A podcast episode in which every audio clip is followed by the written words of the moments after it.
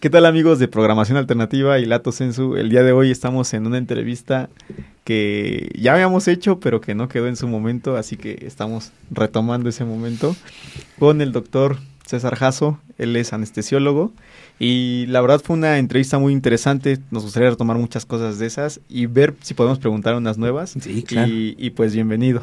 Gracias, sí, muy amables por invitarme. No, gracias a, a, usted por aceptar volver a venir. no, no hay ningún problema. Eso es cuestión de agendas nada sí, más. Sí, ¿no? claro.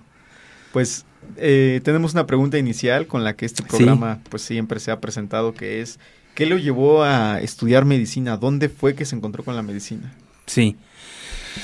Uh, bueno, mira, mmm, ya mmm, digamos que eh, no fue una decisión que yo tomara vamos a decir, con mucho problema. Yo tenía varias carreras cuando, cuando estaba yo decidiendo por alguna para estudiar. Y tenía yo varias influencias, entre ellas eh, del lado de mi familia materna, que, que, querían que yo estudiara medicina, del lado de mi familia paterna, que querían que estudiara arquitectura. Mm. Este, pero al final eh, me pareció que era más, eh, no voy a decir que más fácil, pero sí ma, ma, menos complicado para mí estudiar medicina. Era un poco la cuestión también de que ya no iba a haber matemáticas mucho, sí. porque nunca fui bueno, no digamos que no fui bueno, pero me costaba la matemática. Y la otra situación es que... Eh, pues viéndolo desde un punto de vista romántico, por decirlo de alguna forma, mi mamá había estudiado medicina en algún momento, mi madre había sido maestra, entonces ya siendo maestra decidió dedicarse o estudiar medicina en, una, en algún momento y no lo pudo hacer, es decir, no, no se dio el ancho entre trabajar y estudiar y hacer las dos cosas al mismo tiempo, entonces este como que a mí me dio esa cosquilla, ¿no? De que. Ya teniendo ese antecedente en la casa de que ella lo había intentado y no lo había logrado, pero yo podía hacerlo, ¿no? Entonces, así finalmente decidí que quería estudiar medicina. Entonces, eh, tal vez eh, eh, no fue una decisión, vamos a decirlo así, muy vocacional, ¿no? Sí. Este, porque la verdad es que me, me, gustaban muchas cosas. A lo mejor hubiera yo escogido, no sé, este, además de arquitectura, algo que ver con aviación o algo que ver con este, electrónica, que también son cosas que me gustan mucho. Pero bueno, al final creo que lo razoné más desde un punto de vista también económico, ¿no? Este, sí. era más probable que me fuera bien como médico que como este digamos, eh, algo de electrónica o algo de, de, cualquier otra carrera que en ese momento era, digamos, lo que estaba más de moda. Nuevo, ¿no? sí. Sí, entonces, eh, así, así fue como, como yo me decidí por medicina inicialmente. ¿En dónde fue que cursó la carrera de medicina? Eh, yo estaba estudiando la preparatoria en La Salle, en la Universidad de La Salle. Entonces, este, tenía yo las dos opciones de buscar entrar a la UNAM a estudiar medicina o quedarme ahí mismo en, en la Universidad de La Salle a hacer medicina y, es, y, me quedé ahí en la universidad. ¿En La Salle? Sí, en La Salle. ¿Cómo es el filtro? Porque entiendo que La Salle tiene un propedéutico previo para este, los que van a estudiar medicina. Sí, sí. Pues... Eh, ¿Ya también bueno, existía en ese tiempo? Ya, ya, ya tenía muchos años, casi desde que comenzó la carrera eh, en La Salle. como un sí, como una opción ahí en la Universidad de La Salle. Este, ya se había establecido una, digamos, un protocolo de, entrada. Cuando a mí me tocó, que fue en el 83, pues estaba ya muy, muy conocido el hecho de que teníamos que hacer un curso propedéutico, que se le llama. Que me pareció muy, mm, voy a decir, eh, bastante acertado en cuanto a cómo hacer la selección de los, de los que íbamos para estudiar medicina.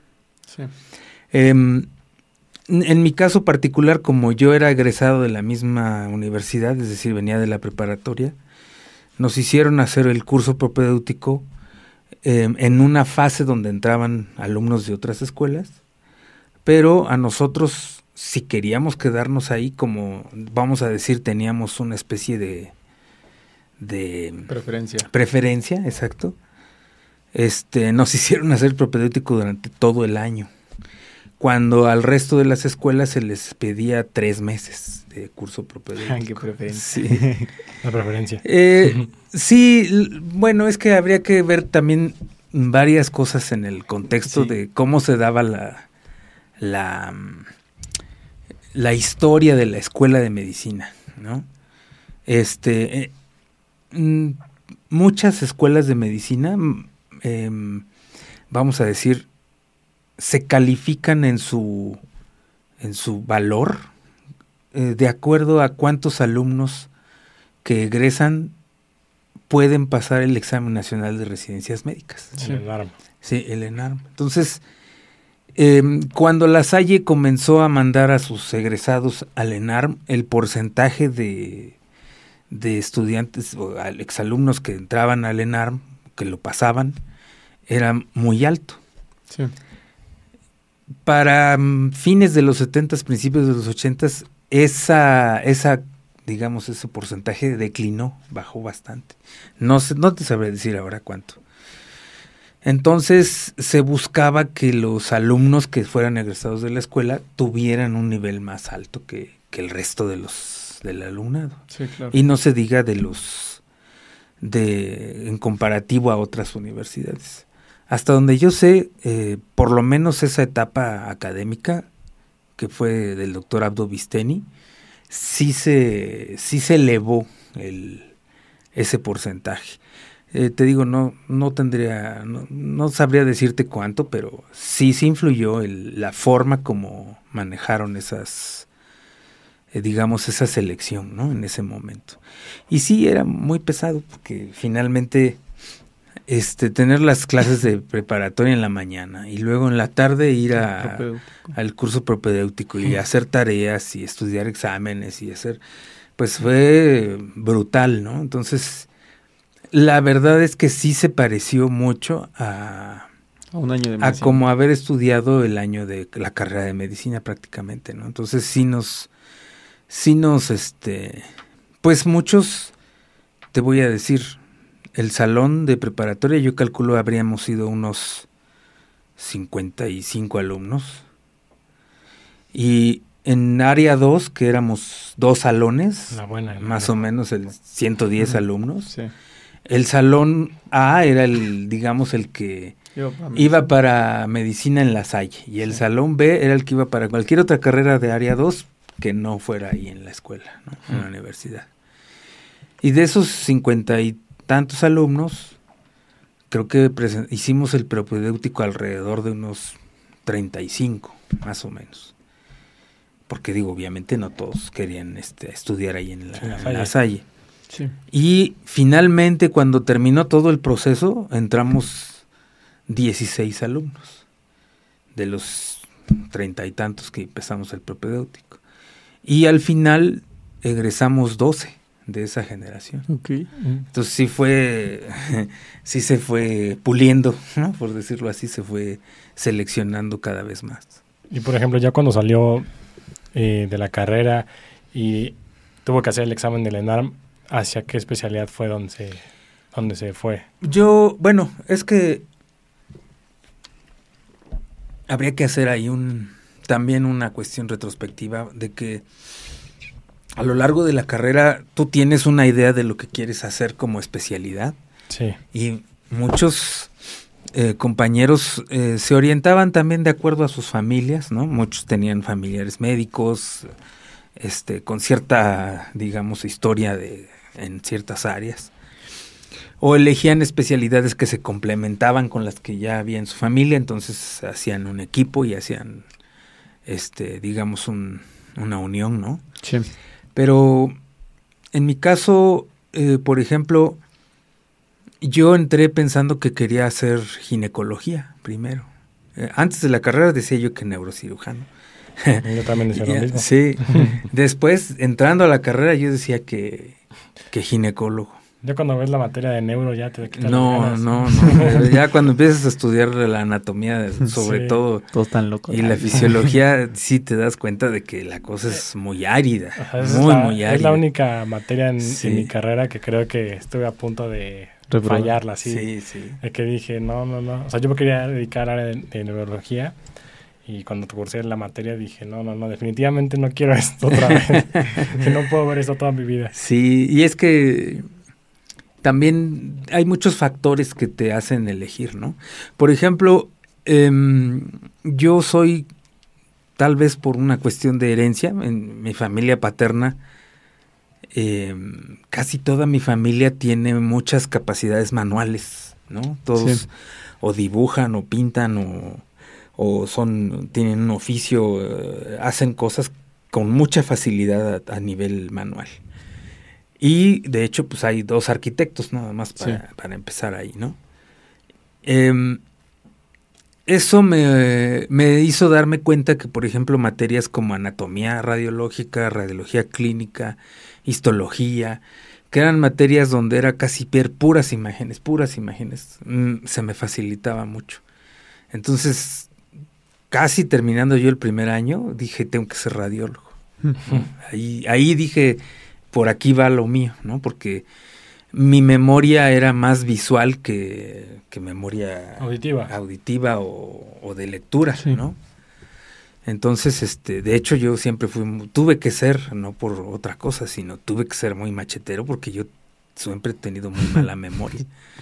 Entonces, eh, tenía compañeros que le oían algo y en tres leídas ya se habían aprendido el capítulo y, Sí, y yo no. Entonces, yo lo leía las tres veces, luego tenía que hacer un resumen, luego tenía que hacer unos cuadros y unos esquemas y, y entonces, sobre todo ya a raíz de los esquemas, ya podía yo inferir todo lo que estaba estudiando, ¿no? Entonces, por ahí yo dije, esto debe ser lo mío. Y que entro al internado y todo el panorama me volvió a cambiar. En el internado me tocó hacerlo, mm, yo lo elegí más bien porque eliges los sitios de rotación de internado y servicio social, los eliges de acuerdo a tu promedio. Entonces, este, pude elegir una plaza aquí en el Distrito Federal, en- bueno, en la Ciudad de México. Y este, escogí en, en un área que es de medicina de urgencias, básicamente, traumatológica. Entonces, en los hospitales del gobierno de la Ciudad de México, que casi todos son traumatológicos. ¿En cuál estuvo? Estuve, inicié en eh, Valbuena. Ahí estuve. Puro balaseado Sí, ahí. puro baleado. pura- puras cosas así salvajes, ¿no? Eh, empecé primero en pediatría con el. Porque la- el, el, el gobierno de la Ciudad de México tiene hospitales pediátricos, materno-infantiles y generales Sí. y de especialidad. Entonces, en- empiezas con los pediátricos, me tocó pasar por Moctezuma, ahí estaba la central de cirugía pediátrica, entonces pues mucho paciente quirúrgico. Sí. Luego pasé a, a ginecobstetricia en una clínica materno-infantil que se tenía ahí. Y luego pasé a Valbuena y en Valbuena me aventé seis meses del internado, la mitad. Pero en Valbuena, sí, como dices, es, es este como estar en la guerra, ¿no? Sí.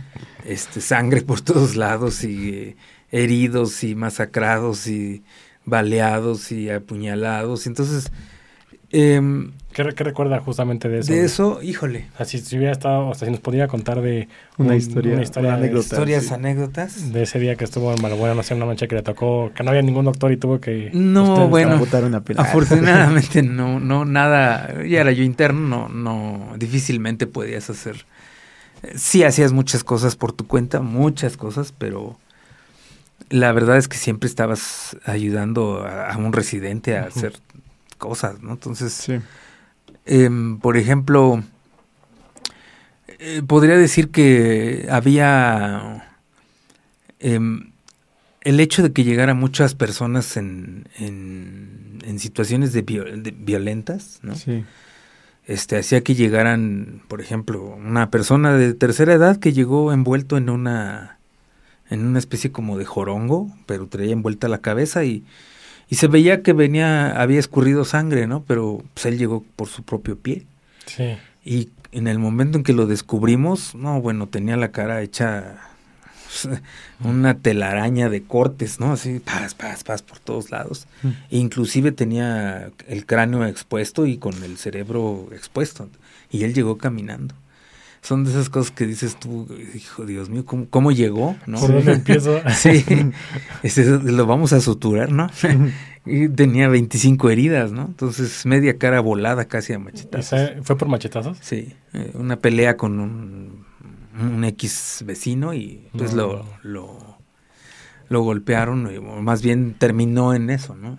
No, está era un campesino. Está bien dañada la gente. Sí, la gente, la gente bajo, México, México. bajo, bajo, bajo condiciones de alcohol siempre es, es, es, es violentísimo. O sea, ¿no? pero también qué Hay- impresión del cuerpo humano de aguantar 25 machetazos. Y Sí, irte claro. caminando al doctor. Pero, pero fíjate que Pudo haber ido a otro lado, ¿no? Es que, es que hay, exacto, pero fíjate que al final entiendes cómo el cuerpo humano puede, también puede soportar muchas cosas. Depende de sí. la, depende mucho de qué tanto te has consentido, ¿no? Porque estamos hablando de un cuate que acostumbrado al trabajo duro, a trabajar al sol, a ser un campesino. Yo con un dedo me desmayé. Sí, y a lo mejor, a lo mejor este, cualquiera de nosotros este, se, se pega en la cama, en, en la base de la cama y vas llorando por el camino. Miguel, ¿no? ayuda, Miguel. Sí, entonces, pues sí, hay, hay gran diferencia, ¿no? sí. Eh, casos, cosas así, por ejemplo, allí vi mi primer masaje cardíaco en directo, Ah, con, corazón. con toracotomía, así con tórax abierto, Meter la mano y... de meter la mano y hacer el, el masaje. Este, no sé, hay, hay- había, hacíamos muchísimas cosas. Por ejemplo, otra cosa que me impactó mucho fue un asaltante que llegó a, a baleado. El, el dueño del negocio lo recibió a balazos. Sí. Y este, y en el, llegando al hospital, pues se, se veía que se iba a morir, ¿no? Y estaba él en una situación de mucha angustia, de mucha No, pues Sí. y finalmente, ¿cómo tienes que separar? Sí, la este, parte humana. la- bueno, exacto, el bueno, decir, la moral. Él es el moral, malo, pero lo tengo que ayudar. ¿no? Es que ahí es donde entra la, moral Sí. y la ética, ¿no? Sí, así es, así Ética de atenderlo, moral de dividir. Claro, eh, ahí constantemente teníamos esa, esa situación, Sí. ¿no? Sí, que Pero al final Supongo tú- que gente llegaba y decía, no, déjenla Sí. morir. Muchas veces. Y en otras circunstancias también, por ejemplo, de violación y cosas así. También nos llegó un fulano que la mujer con la, a la que quiso abusar lo mordió y lo dejó, casi le hizo ahí la rebanada y a mí me tocó suturarlo, ¿no? Y entonces, imagínate, pues todos, no, ponle, ponle cáñamo, ponle este, lo que sea, la- el hilo más grueso, el- la Sí, sutura más sin anestesia que le duele. Ándale, cosas Sí. así, ¿no? Entonces, pues no, no estás en ese lugar, ¿no? A ti no te toca Decidir. Finalmente No juzgar ni, sí, no ser- no ni ser nada. Tienes que atenderlo igual que a cualquier otro, ¿no? No estás exento, no voy a decir que no, pero, pero finalmente pues te- estás haciendo o estás enfocándote a una situación profesional, pues tienes que hacerlo, ¿no? Y una vez que salió de, de ahí de Balbuena, ¿qué, qué siguió después? Em, ahí fue cuando decidí que yo quería hacer anestesia. Em, los anestesiólogos de ahí me, me impresionaron, me apantallaron, por decirlo de alguna forma. Em, todos esos casos, y te soy sincero, en esa época, pues los recursos tecnológicos que había en ese entonces En precarios. no eran como para como para decir, wow, qué, qué, qué tec- qué alta tecnología había. No, nada. Eran eh, personas que estaban muy habituadas a manejar pacientes de muy alto riesgo con cosas muy, Básicas. de muy, eh, pues sí, con, con, con recursos muy precarios, con máquinas antiguas, con Y ellos eran súper habilidosos, ¿no? Además de ser de, de, mucho conocimiento fisiológico, ellos, ellos este, tenían muchas habilidades también manuales, ¿no? Poner catéteres, intubar, este, hacer el comportamiento del médico de urgencias era siempre fue muy Sí, solo vas ahorita o se te va. Exacto, es, de, muy alta, vamos a decir, exige un aplomo muy alto y una capacidad de, de, decisión, ¿no? De tomar una decisión muy pronto. Sí. Y eso te llena de adrenalina, ¿no? Estás siempre, y terminas agotado, pero, pero cuando todo ha salido bien, terminas con una satisfacción enorme, ¿no? Y eso te atrapa. Yo creo que por ahí fue la, el por qué yo me, me decidí finalmente por anestesia. Y, y, algo que sucedió también en Valbuena muy, muy curioso. Aparte, también en el materno infantil había un doctor que era muy preparado, era investigador además. Y, y siempre me, me impresionó mucho. Pero, digamos, este, no lo había yo visto, voy a decir, no es difícil impresionarse bajo esas circunstancias. Por ejemplo, cuando yo hice el examen, puse, nos, nos decían, no, nos, nos pedían que pusiéramos tres opciones. Si no quedabas en la primera, podías elegir la segunda o quedar en la tercera. Sí, de Lenar. Ahora ya en, ese tiempo, ahora ya no, pero ahora en ese tiempo se daba así. Ah, como la prepa. Sí, sí. Sí, bueno, ahorita ya es como si, no te quedas. sí, si no te quedas, adiós. Hasta el otro año. No te toca, sí. Entonces, em, por ejemplo, yo puse primero anestesia, después ortopedia y después urgencias médico-quirúrgicas. Porque fueron las especialidades que vivía ahí y, que, me, y que me impactaron mucho, ¿no? Pero, ¿por qué puse anestesia primero? Porque me, me hizo ver, hubo una ocasión donde los anestesiólogos, por alguna razón, no pudieron llegar en la guardia, en la noche, y el hospital se cerró. Entonces, tratándose de un hospital que era eminentemente quirúrgico, donde una muy importante cantidad de pacientes terminaban entrando al quirófano como una urgencia, que no contara con anestesiólogos, pues era, era este... inconcebible. Inconcebible, exacto. Entonces, finalmente eh, te das cuenta que, que es un área médica que es completamente necesaria, ¿no? Entonces, pensando en que yo podía además estar en un área donde siempre se me iba a necesitar, pues eso me hizo decidirme finalmente que esa era el área que yo tenía que hacer. Y me, y me gustaba, pues quedé, te digo, quedé muy atrapado en todo ese contexto, ¿no? Entonces sí, sí, creo que no erré al final, ¿no? en haber tomado esa decisión. Una duda que, bueno, yo tengo y supongo que muchos también tienen, ¿qué es lo que hace que anestesia? ¿Es un líquido, es un gas? ¿Qué es lo que no, hace? Eh, hay muchas cosas. Ajá, porque entiendo que hay, bueno, hay inyectable, para cuando es una anestesia local y otra cuando es una anestesia general profunda. Sí, es decir, hay, eh, como nosotros lo vemos, es, em, eh, podríamos separar las técnicas anestésicas en dos áreas, ¿no? Una a través de anestesias regionales, como les decimos, y la otra a través de técnicas generales.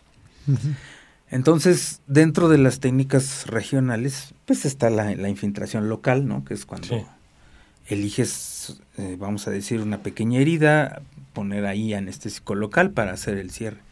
¿Ahí qué líquido es? Eh, ¿Cómo se llama? Usamos varias cosas. Em, por ejemplo, hay em, como anestésicos locales, hay lo que es la lidocaína, que viene en presentaciones eh, simples y con epinefrina Usamos bupivacaína, que también puede venir en alguna presentación de este tipo o en diferentes concentraciones. Y usamos otro que se llama ropivacaína, que es otra evolución de los otros dos, este, que tienen efectos, todos, todos estos medicamentos que les hablo tienen efectos diferentes, es decir, eh, la lidocaína es de corta duración, la bupivacaína es de duración mediana a larga y la ropi es de, larga a muy larga. ¿no? Em, todos tienen sus, sus precauciones y se usan de acuerdo a la, vamos a decir, al contexto de la cirugía, ¿no? Em, hay muchos procedimientos que se pueden hacer solo con anestesia local o regional, ¿no? Sí. Eh, donde tú eliges un área que quieres, eh, quieres anestesiar, desde un dedo hasta un brazo completo, o la mitad de la cara, o la mandíbula, una pierna, en fin. La idea es que tú tienes el conocimiento anatómico para elegir los nervios que debes de infiltrar, ¿no? Con el anestésico. Para bloquear. Para lograr el área que tú quieres anestesiar. Esa es, esa es una... La, la técnica. La, de lo más común en ese sentido es la, la anestesia eh, neuroaxial que se llama, que es que la gente le dice la raquia, ¿no? Mm. Que es de la cintura para abajo. Tú mm. accesas una parte de la columna vertebral y este depositas ahí el anestésico y se duerme pues la sección. Hay, por ejemplo, ¿cómo lo deciden? ¿A la altura de L4, L5? O, no, no, es... O buscan eh, una parte en específico. Siempre se calcula todo eso de acuerdo a... Em, al área, no, al área. Sí, si es em, para miembros pélvicos o para... Así es, así es, así es.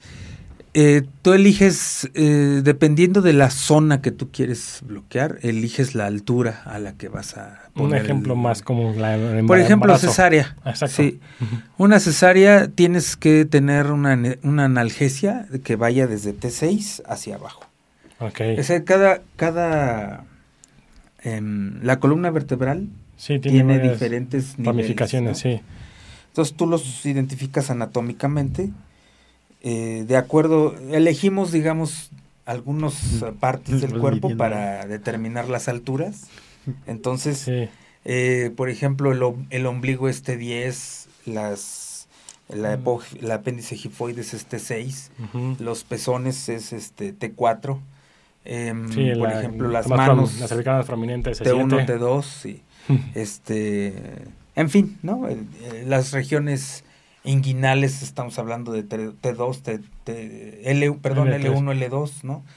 Entonces, em, depende de lo que vas a, a manejar. Por ejemplo, em, una cirugía que uno podría pensar que es eh, de, un nivel bajo en el sentido anatómico, la cirugía de testículos. Eh, en un niño que, o en un adulto que vas a hacer un descenso testicular porque tiene el testículo arriba y lo tienes que bajar, uno diría, bueno, pues tienes que tener anestesia o analgesia en la zona genital. Pero resulta que no solamente ahí necesitas la anestesia. Sí, no, porque todos los nervios vienen... El órgano viene, embriológicamente viene del de la altura del riñón, entonces tienes que bloquear desde T10, que es la altura del riñón, porque si no, cuando jalen el testículo vas a tener un efecto de dolor y de, y de molestia, ¿no? A la persona. entonces... Eso hace ah. que, sea, este, vamos a decir, necesario que te aprendas el... Eh, ciertos orígenes, ¿no? Ciertos niveles. ¿Por qué hay tanto, bueno, por qué tanto miedo? O sea, bueno, entiendo que la, puede haber una lesión medular, supongo. Bueno, he visto eh, complicaciones de ese tipo de anestesia en que le llaman el síndrome de la silla turca a, nivel este hipoficiario, mm. donde, donde sí, la hipófisis. Bueno, pero aunque no es a, bueno, tendríamos Habría que ver el contexto de cómo fue una complicación anestésica. Sí, claro.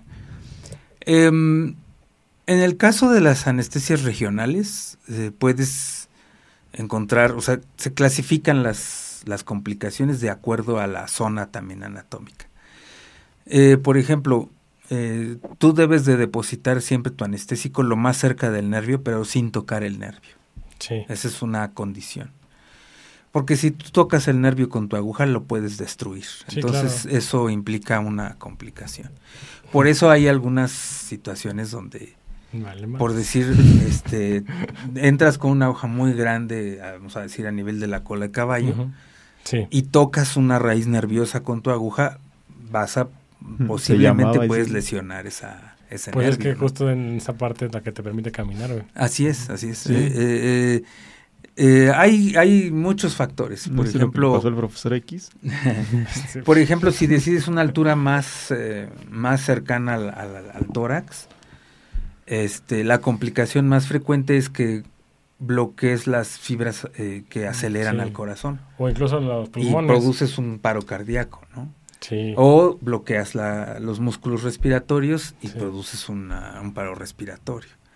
Entonces, es un desgraciadamente o afortunadamente, lo que pasa es que eso sí es un, factor importante.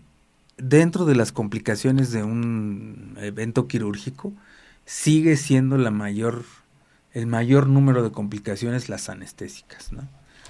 Eh, en la evolución de la historia de, de la medicina antes eran 90-10, ¿no? Se morían por la anestesia el 90% y a lo mejor por la cirugía el 10%. Hoy ha cambiado, ¿no? Es decir, em, la anestesia ha perdido esa, vamos a decir... Ese tabú. Ese, No, lo que pasa es que... Em, Yo lo veo mucho con la tecnología sí. evolucionó mucho la anestesia, muchísimo. Sí, ¿cómo, cómo era de hace 30 años claro, ahora? dijo Howard y, no se diga 50, 60 eh, años. Ah, Creo que una de las especialidades que más se benefició de la tecnología fue en la, una de la, fue en la nuestra. Yo lo veo más reflejado justo en adultos mayores o, incluso en mis papás. O sea, que la anestesia como de, no, ya valió madres. O sea, si, me sí. si me anestesian completo ya ahí quedé. No, no, no, porque ahora la, es, esa, es esa es la diferencia, ¿no? Lo que pasa es que la farmacología o la tu farmacia, tu farmacéutica que tenías hace 30, 40 años, era muy limitada. ¿no? Tenía sustancias, pocas sustancias y las que había tenían muchas repercusiones.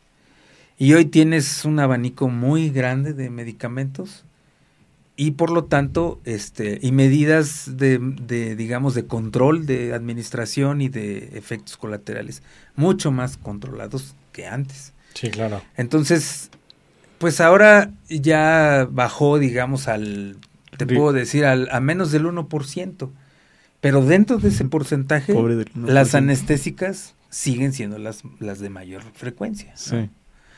Entonces sí, sí, este, sí se benefició mucho, pero desgraciadamente, pues sí, todavía es, es una, es un factor, eh, vamos a decir, que no puedes desechar, ¿no? en una cirugía. Este, de hecho, todavía hoy, este, bueno, sobre todo hoy, ¿no?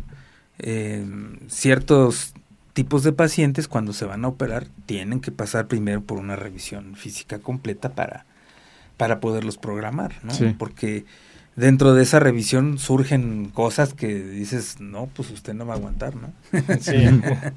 no, mejor ni se opere, ¿no? Y cuando es el caso... Porque se puede morir. Pasa al lado contrario, que es general, ¿esa cómo es? No, eh, bueno, eh, en el caso de la anestesia general, ahí podemos dividirla otra vez en dos áreas. Eh, lo que serían los anestésicos inhalados y lo que sería la anestesia endovenosa. Los anestésicos inhalados podría decir que son que fueron los que surgieron primero como anestésicos generales.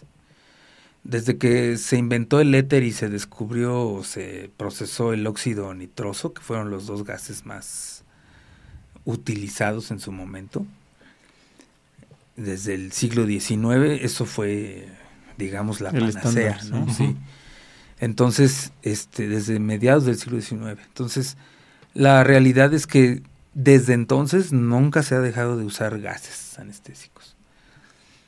Em, vamos a decir que esos gases inicialmente, pues, mm, fueron aprendiendo las personas o los médicos de acuerdo a cómo les iba en el viaje, ¿no? Sí, bueno, sí. Este, y al, tiempo fueron evolucionando con algunas otras cosas.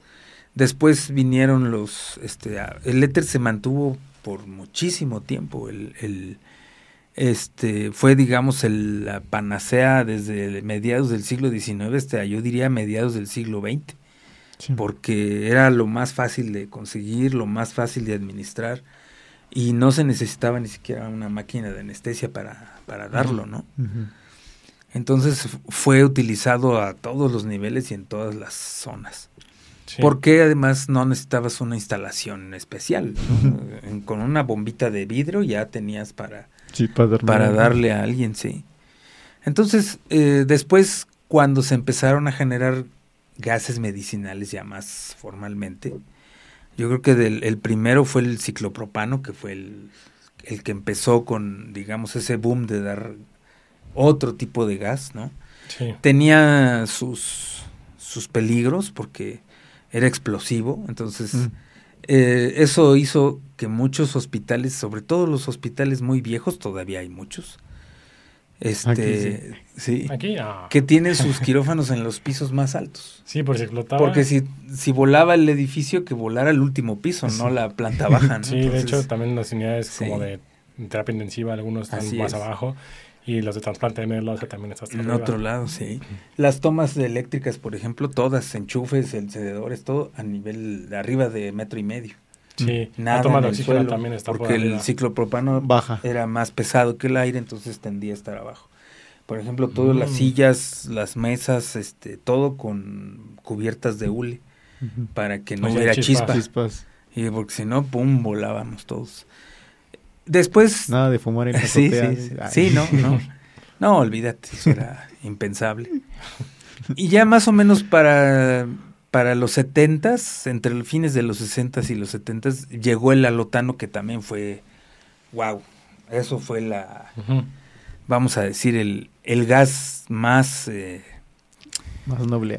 No, no, no, era, desgraciadamente no era noble, pero comparado con los demás, sí, ¿no? Con lo que se había estado usando, sí, sí había una gran diferencia. Sí. Estaba más eh, bueno. El, problema es que era muy potente en alguna forma y, y era hepatotóxico. Entonces, sí te genera hubo, hubo muchos, muchos, incluso médicos y enfermeras que por, por pura contaminación con el paciente mm. hacían hepatitis fulminante y se morían de una cirrosis. No, pues sí. Entonces. Y sin tomar alcohol. Sí, y además ni siquiera la debían.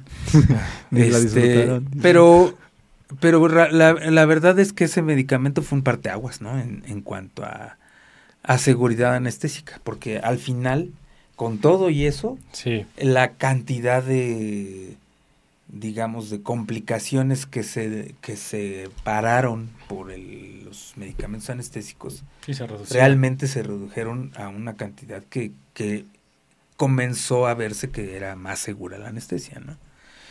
A mí todavía me tocó no solo alotano, este, enflorano, casi salvo el ciclopropano, me tocó óxido nitroso, me tocó este, incluso en la escuela usé éter, este enflorano, isoflorano, ceboflorano, desflorano, que son todos los gases que ahora usamos para. Justo iba, le iba a preguntar si usted alguna vez ha sido anestesiado localmente, como práctica y eso. Sí, cómo no. ¿Y qué tal? Oh, estoy feliz. feliz. Otra dos. Oye, y... era un compañero mío que me. Porque yo a lo largo de este tiempo ya tengo 30 años trabajando en esto. Y este, y me he dedicado sobre todo a manejo de niños, porque es donde trabajo, no es un hospital pediátrico en la mañana. Y este, pues la verdad es que uno de los medicamentos que más uso pues son los gases anestésicos. Con los niños es, es lo más fácil de usar. ¿Por qué? Porque no tienes que someter al niño a, dos, tres, a piquetes antes de empezar la anestesia, ¿no? Entonces, este, te gaseas bien bonito, ¿no? Sí, pues sí. Y finalmente hace unos años me hicieron unos estudios endoscópicos y pues, me, los hicieron bajo anestesia. Y decía mi compañero, no, tuve que usar el doble de la dosis que, que hubiera usado en cualquier otro cristiano contigo, man. No se dormía. Sí, dije, digo, es que demandaste mucho, ¿no? Y, y puede ser, es decir el, el, trabajar en un medio contaminado puede que eso te haga resistencia y te sea más difícil que lo duermas, ¿no? Por eso un colega. resistente al alcohol. Sí, se da con el alcohol, ¿no? De hecho, se usó. En México, hay varios estudios de, de médicos en el siglo XIX que usaron el alcohol como anestésico endovenoso, no más que luego hacían unas cirrosis terribles. No, va directo. sí. sí, directo. ¿Y cómo se hace la valoración de un paciente este, para la anestesia? ¿Qué es lo que como médicos ustedes valoran para decir si está apto o no está apto. O échele más. Sí, dale otro poquito. No, mira, hay, hay, em,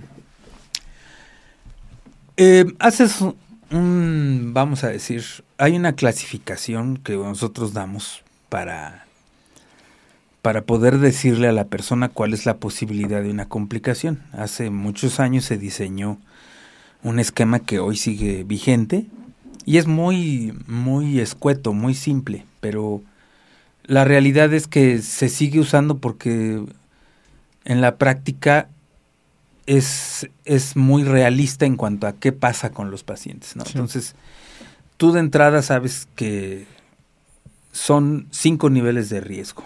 Entonces, el nivel uno son personas que son sanas, que no tienen ningún problema, ninguna enfermedad.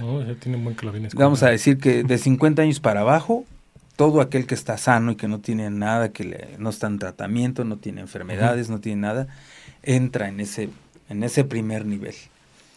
Entonces las posibilidades de que se complique pues son como del punto 2%. O sea, realmente no, no, esperas que tengas una complicación con él. Sí. Luego viene el grupo 2. El grupo 2 son personas que tienen algún problema, alguna enfermedad, lo que sea, este, pero controlado, ¿no? Está bajo control. Entonces, nuevamente ahí el porcentaje de complicaciones, solo por pertenecer al grupo 2, aumenta, pero no demasiado. Estarán en punto 4, punto 5%. Es decir, sigue siendo un porcentaje aceptable como para una cirugía programada y que se haga el procedimiento. Hablando de personas de 50 años para abajo. Y luego vienen los otros niveles, 3, 4 y 5. El 3 es este... No controlado. El que no está controlado, pero que se vale por sí mismo. Es decir, que todavía puede ir al baño, caminar, eh, moverse. Ese ya sube un 4 a un 7%, independientemente de las razones. Luego el nivel el nivel 4 que sube, ese ya no se puede valer por sí mismo, o está por sus enfermedades está postrado. Entonces, tienes de un 10 a un 20% de complicaciones, o sea, ya es bastante. Sí. Y finalmente el nivel 5 que es un paciente moribundo independientemente de si se va a operar o no, se puede morir en la anestesia. Entonces ese tiene 50% de posibilidades de morir. Entonces, ese primer acercamiento ya te permite hablar con, si no con el paciente, sí con los familiares, como para que tú vayas sentando el contexto de cuáles son las posibilidades de que haya un problema. Y claro, ya dentro del análisis de, la, de lo que es el problema que tiene esa persona, tú tienes que establecer cuáles son las mejores condiciones en las que lo puedes meter. Porque pues no será lo mismo que venga con una diabetes descompensada, no será lo mismo si es eh, hipertenso, no será igual si es este hipertiroideo, si ya tuvo un infarto, si es hipotiroideo, en fin. Tú vas a... sí, hay quien tiene 25 cosas. Entonces, de acuerdo al, contexto del paciente, tú ya vas a analizar qué cosas debes de pedir para ver si el paciente está llegando en las mejores condiciones. Si quieres un electrocardiograma, si quieres un este una radiografía, si quieres un X, ¿no? Lo que sea que, que te oriente a ver cuál es la condición de ese problema que él tiene. Y a final de cuentas, si todo eso está en orden, tú ya puedes pensar que se queda en ese porcentaje que habías explicado inicialmente. ¿no? Claro que si encuentras más problemas, pues eso tienes que plantearlo al familiar o al paciente para decir, este, pues usted, este, no sé, tiene 25 años, pero que creo que acaba de tener asma, es asmático y acaba de tener una crisis hace tres días pues es muy probable que en este procedimiento tenga otra vez otra crisis asmática y, no lo pueda yo extubar o tenga yo que estar haciendo ciertas cosas o terminemos en la terapia. En fin, tú, tú ya de acuerdo al contexto de cada paciente eh, lo tienes que individualizar para poder dar la el mejor pronóstico. ¿no? Pero sí, em, todo depende. E, el que es mayor de 50 años, ya de entrada, de cajón, tienes que pedirle electrocardiograma, tienes que pedirle una, una radiografía de tórax y tienes que, si se puede, este, si, si tú no estás en el contexto de que vas a hacer tú la valoración, puede un internista, un, un, básicamente un médico internista, evaluar al paciente así de primera instancia para ver cómo anda sobre todo a nivel cardiovascular. Sí, que haga el. Y, o, pulmonar, ¿no? Que es el, otra, el otra, digamos, los dos, el cardiopulmonar es lo más intenso, ¿no? Entonces, primero porque probablemente vas a usar la vía pulmonar para manejar respiración y administrar gases. Y el vascular o cardiovascular porque todo lo que hagas acá va a repercutir. Sí, espirometría, gasometría, así es, prueba de esfuerzo. Sí. Entonces, sí, sí separas, haces esas separaciones, digamos, pero yo creo que el abordaje inicial se da con esa entrevista donde tú especificas los niveles. ¿no? Sí. Y de acuerdo a cómo lo acomodas en ese nivel, ya te vas entrando más y más. Pero ya de entrada tú ya puedes pensar que cuál es la posibilidad de que haya un, algún mm, problema. sí. porque finalmente, eh, por ejemplo, no es lo mismo que sea un asmático que tiene más de seis meses de no tener una crisis y que no tiene ningún otro problema, ¿no?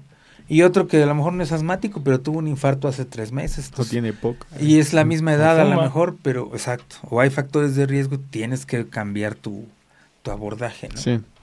Pero sí, todo eso es individualizado a cada quien. Ya tenido partes de, de, tú partes de la clasificación inicial y desde ahí abordas otras clasificaciones y otras y otros factores de estudio, ¿no?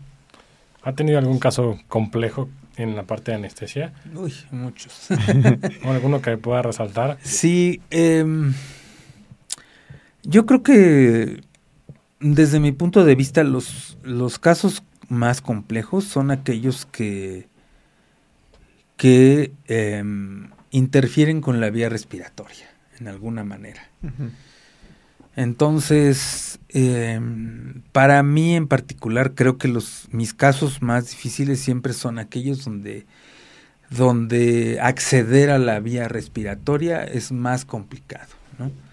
Por ejemplo, niños con malformaciones de cara y de vías respiratorias, creo que esos son los más complejos. Que el anestesiólogo es el encargado de intubar. Sí, de, de primero de, asegurar por donde sea la vía respiratoria. Sí. Y creo que esa parte tecnológicamente hablando, pues, regresando a la cuestión de por qué es que ahora, aunque siguen siendo muchas las complicaciones, por qué se han disminuido, es que sí nos hemos beneficiado de muchas cosas de eso, ¿no? Sí, bueno, ya vienen Cámaras de alta definición. Vienen con lamparita y Sí, fibra óptica, este... Eso para checar la separación de las cordas vocales y... Este, ¿qué más? Eh, todo lo que son, este elementos de visualización a, muy corta distancia. Porque finalmente cuando tú tienes un niño con un síndrome eh, genético que está con múltiples malformaciones, sobre todo en la cara, pues anatómicamente a veces es imposible, ¿no? Un niño con un síndrome de Pierre-Robin, por ejemplo, que casi no tiene mandíbula y que tienen una apertura vocal limitadísima, y, y tú lo tienes que intubar vamos a decir, en los primeros tres meses de vida, es, es casi imposible la intubación. Entonces, bueno, son situaciones de muy alto estrés, de mucha, donde necesitas no una persona, sino tienes que estar dos o tres anestesiólogos simultáneos este, compartiendo ideas de cómo vas a acceder y cómo vas a abordar a ese niño. ¿no? en personas más grandes también el riesgo de, romperle el diente, bueno, ha pasado mucho. eso es, eso es, este, eso ya casi sería pecata minuta, ¿no? Sí, eh, hiciste que me acordara de, un caso en particular de una señora, una señora muy, ya muy grande, yo creo que tenía más de 90 años, y era mamá de uno de mis maestros. Yo estaba rotando en la terapia intensiva en ese entonces. Y la señora era diabética, llegó descompensada con una crisis hipertensiva, ya una señora muy deteriorada con la edad. Sí. Y cuando estaban, por alguna razón terminó en terapia intensiva, no me acuerdo ya cuál fue la razón. Y ese día que yo estaba de guardia para acabarla de amolar, se puso muy grave y hizo, e hizo un paro respiratorio. Entonces, hubo que intubarla y el único que sabía o tenía más tablas que el resto de los compañeros pues era yo. Y entré, la intubé y me llevé un diente. Y finalmente al otro día eh, mi maestro me fue a, dar las gracias por haber intubado a su mamá. Digo, lo del diente fue... Sí, de menos, ¿no? Lo de menos, la señora no falleció ahí, ¿no? Digo, al final la señora salió, pero ya era muy grande y al poco tiempo de hecho falleció, pero fue por otras causas diferentes. Sí. Pero en ese momento... No comía bien. Ah, sí me dio... sí me dejó, vamos a decir, em, que a veces esas cuestiones son mínimas cuando, cuando la vida cuando está cuando está de por medio de la vida de la persona eh, otro caso que, que, nos fue muy diferente un muchacho que este en un asalto le dispararon en la cara y le volaron la mandíbula con el con el disparo. Entonces perdió la mandíbula. Entonces los plásticos en el GEA le hicieron un, le quitaron las varias costillas y le hicieron una mandíbula nueva. Sin embargo, esa mandíbula funcionalmente hablando no, tenía articular, temporomandibular. Eh, cinemática. Sí, digamos que su movilidad era mínima, entonces tenía poca apertura, tenía pocos, muchos problemas para la deglución, para tragar. Y en una de esas cirugías, porque se le hicieron muchas, este, que le retiraron material de osteosíntesis, de fijadores externos, y algunos quedaron sangrando adentro. Entonces, él pues estaba deglutiendo, pero en un momento ya no pudo deglutir adecuadamente coágulos de sangre y entonces ah, se tapó, se cerró y se murió. Y no lo pudimos ventilar y no lo pudimos intubar. Entonces se murió. Estaba taponeado con la sangre. Sí, con la misma sangre. Y, y, al no tener el acceso adecuado, pues no pudimos entrar. Entonces hizo hipoxia cerebral y, y a los pocos días falleció.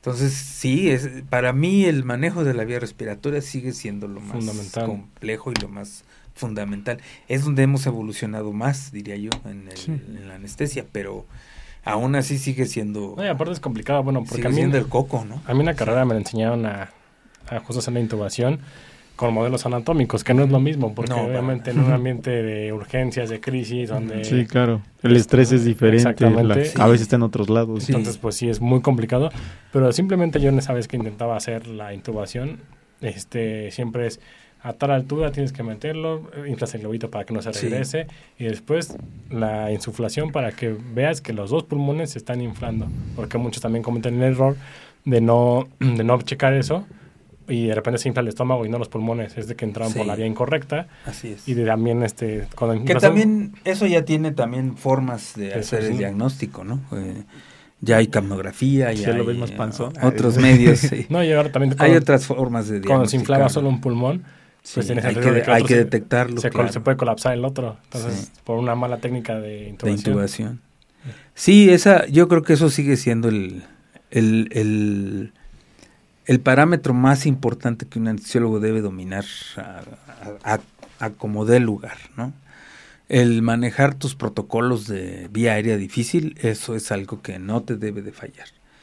Este, desde un paciente obeso, un paciente normal, desde un bebé, desde un prematuro, desde lo que sea, ¿no? Tú, tú, tienes que saber qué hacer para ventilar al paciente y que no vaya a morir porque no pudiste darle oxigenación. Entonces, de hecho, ahora, ahora más que, eh, sobre todo en el hospital pediátrico, no tengo yo ahí residencia de anestesia, esos están en el GIA González.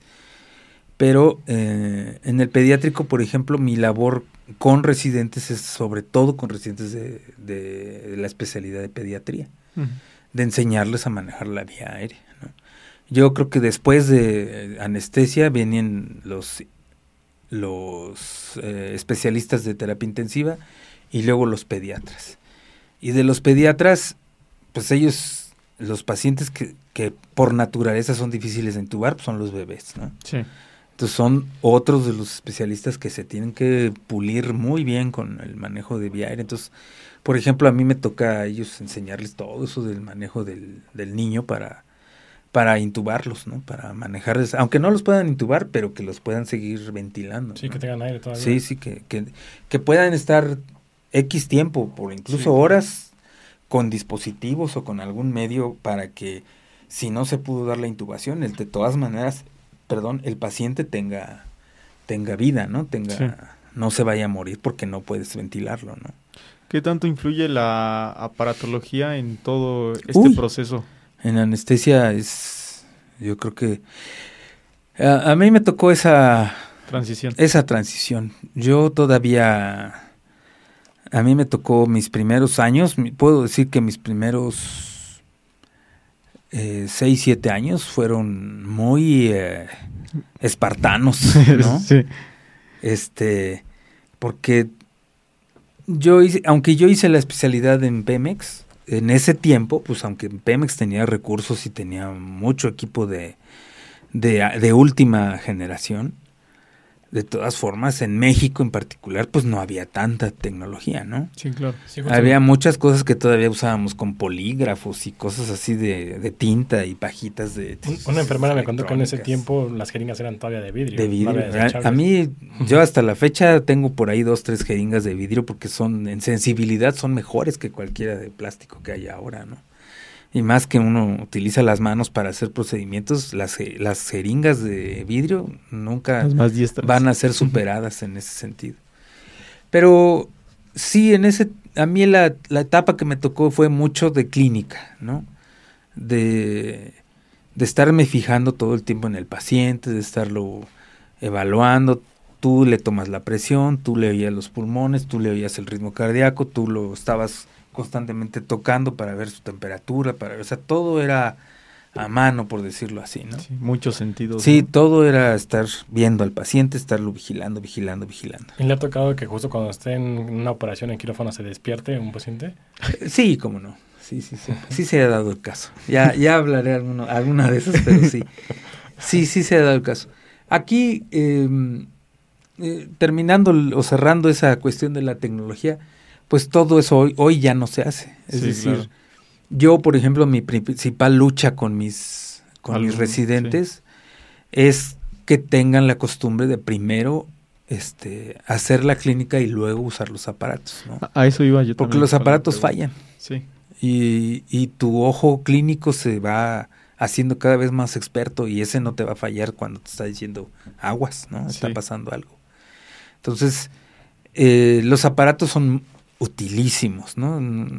Definitivamente te ayudan muchísimo, pero, pero no deberían sustituir tu capacidad este, de análisis y de, y de clínica. Sí, tu destreza. Este... Así es, la, la tuya, la que has adquirido con la experiencia. Sí, claro. Sí, es, ese sería, por ejemplo, mi, mi único, mi única crítica. Sí, el hecho de que te vuelvas tan tecnófilo que que solo, ah, no, yo no voy a dar anestesia si no tengo camografía, si no tengo esto, si no tengo el otro, si pues, necesito... Sí, hay, este, médicos así, ¿eh? Ah, sí, por supuesto. por supuesto. Y no digo que no se deba cumplir un estándar.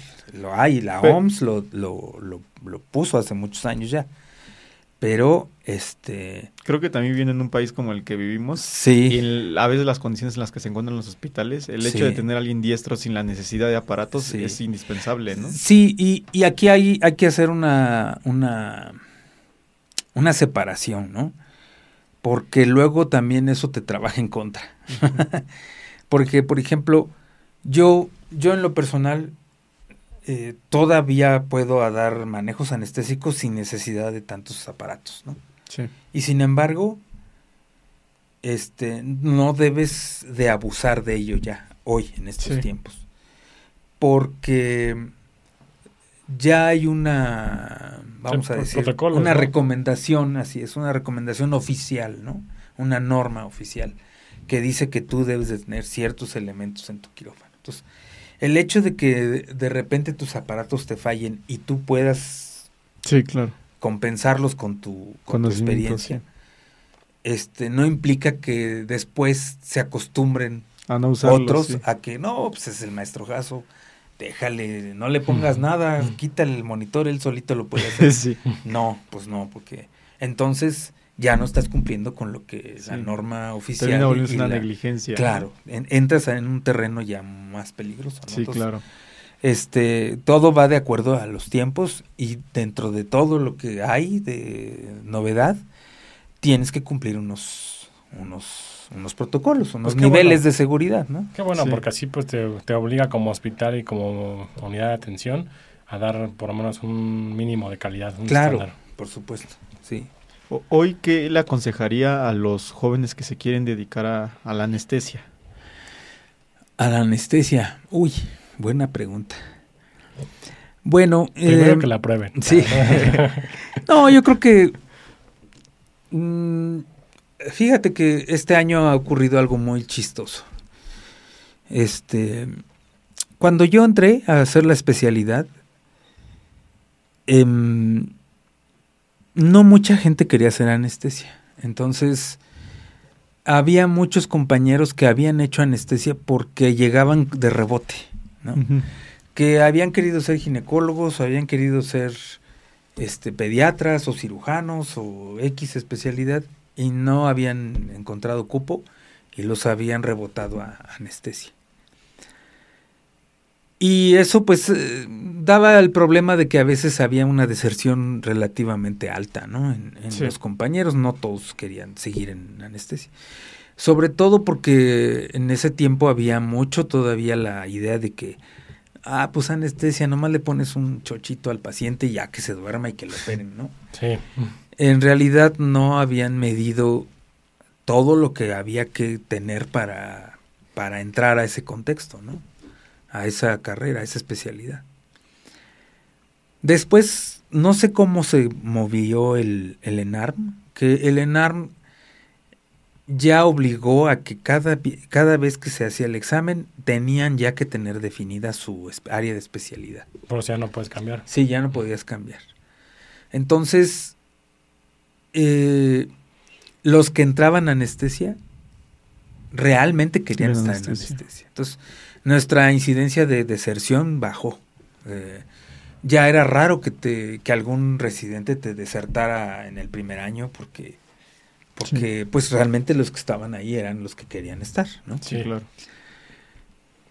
Y así fue mucho tiempo. De hecho, de unos seis años para acá, por ejemplo, se dio un boom de muchos residentes extranjeros, este, colombianos, peruanos, eh, bolivianos, sobre todo de la zona de Sudamérica, que, que, venían a México a hacer aquí su especialidad.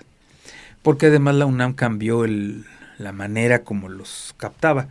Ya no, ya no le quitaban las plazas a los mexicanos, sino que podían venir a México a estudiar y ellos pagar su colegiatura. O sea, la UNAM empezó a cobrarles colegiatura a ellos independientemente de las plazas reservadas para mexicanos. Entonces, em, como en muchos de esos países, el hacer la subespecialidad resulta muy caro porque no tienen un plan de estudios como el mexicano.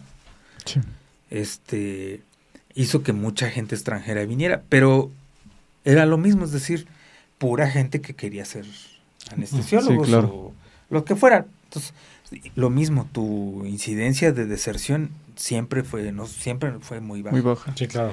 Pero este año en particular volvió a cambiar el sistema de, del ENARM. Entonces, nuevamente han entrado con la cuestión de las opciones y de que si no quedas aquí vas para allá. ¿A poco? Sí, y ya, ya nuevamente volvieron a, hacer ese, ese mala jugada. Ese, ese, ajuste, ¿no? Pues qué coraje. Bueno, ese, por ejemplo, tenemos una conocida eh, que no se quedó el primer año en oftalmología y tuvo que esperarse otro año para volver. Sí.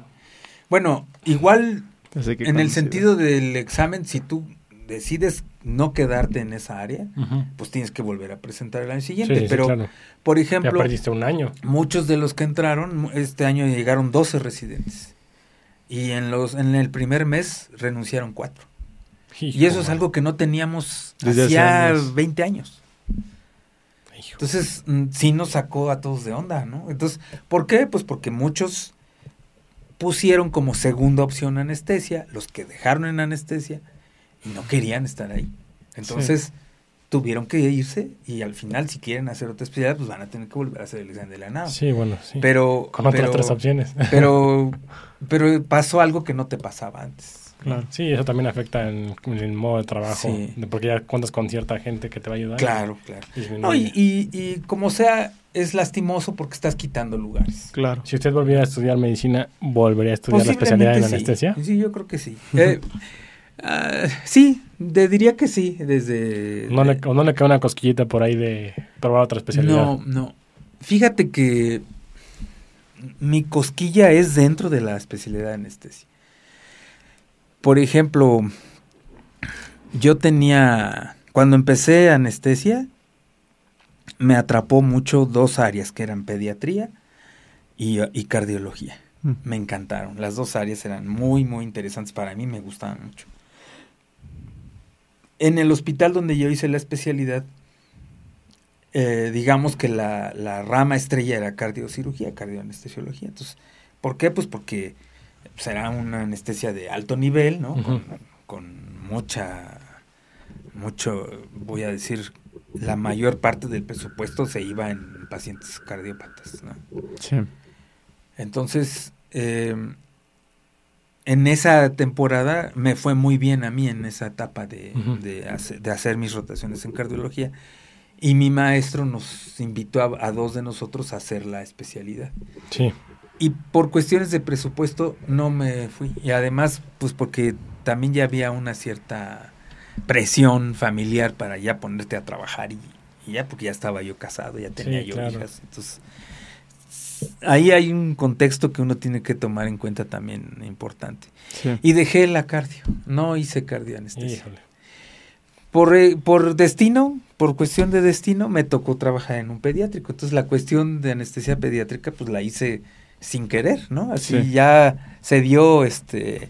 Todo se acomodó. Sin, exacto, las, los planetas se acomodaron y yo fui a dar a un hospital pediátrico y ya llevo 30 años ahí, entonces siempre les digo que yo no soy anestesiólogo pediatra, soy R32 de anestesia pediátrica. Sí, exactamente, también digo.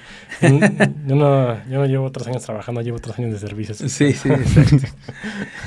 Ahora, eh, ¿qué, qué, qué, debo de... Qué, ¿Qué sería lo que yo recomendaría para alguien que quiere hacer anestesia? Primero que nada, que, que sea alguien que cuando estudió medicina haya quedado a gusto con su desempeño en farmacología y fisiología, porque son las dos áreas base de, la anestesia. Todo lo que fue este farma es, eh, es una repetición en anestesia, ¿no? Volver a todo lo que es el análisis de, de, la, farmacodinamia, la farmacocinética, todo eso es primordial. Y la segunda parte de la, en cuanto a fisiología es este pues no puedes entender la anestesia si no entiendes bien cómo está funcionando el cuerpo. Entonces, sobre todo porque muchas de las cosas que suceden suceden de manera lógica siguiendo patrones fisiológicos. Sí, exacto. como decía antes, sabes la fisiopatología si conoces la fisiología. Sí, claro, así es. Entonces, no, si no tienes esa, si no tuviste una buena un buen desempeño en esas áreas, lo más probable es que cuando entres a anestesia te vas a dar un tortazo, pero bien bonito, mm, porque no es esa cuestión de darle un chocho a alguien y ya que se duerma, sino que este, precisamente porque todas las personas son individuos distintos, entonces posiblemente tengas una vida relativamente azarosa, ¿no? Muchos pacientes serán muy tranquilos y tú te la llevarás muy calmada, pero de repente uno te hará arritmias, el otro te va a hacer espasmo, el otro te va a hacer... Entonces tú tienes que estar... Sí, qué interacciones también con el medicamento que claro, estás tomando. Y, y, sepas qué hacer en ese momento, qué fármaco vas a dar, cómo lo vas a manejar. Qué... Entonces sí, sí me doy cuenta, por ejemplo, sobre todo me doy cuenta en el pediátrico, ¿no? Porque, em, mm, por ejemplo, los niños con cierto grado de, delicados tienen, eh, a veces requieren sedaciones y cosas así. Entonces, para los pediatras es súper difícil manejar infusiones y manejar concentraciones y cómo preparar las soluciones para que aportes el medicamento al niño y que esté por más de 24 horas. Entonces, todos esos parámetros, pues los vemos de manera natural en, en anestesiología.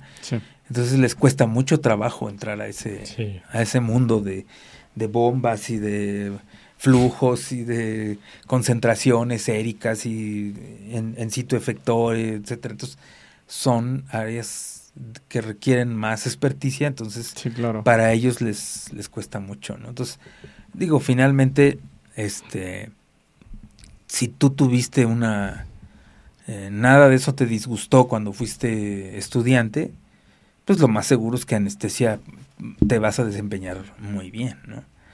Pero sobre todo eso que, que en la otra, podría decir que la otra parte de, del gusto para ser anestesiólogo es que te haya gustado un área de urgencias. Sí. Cuando ya estás en las... Eh, hablando en términos de, de, las materias básicas, esas dos. Pero hablando en términos de materias clínicas y de, actividad clínica, urgencias. ¿Te gustó urgencias? Seguramente te gustará anestesia.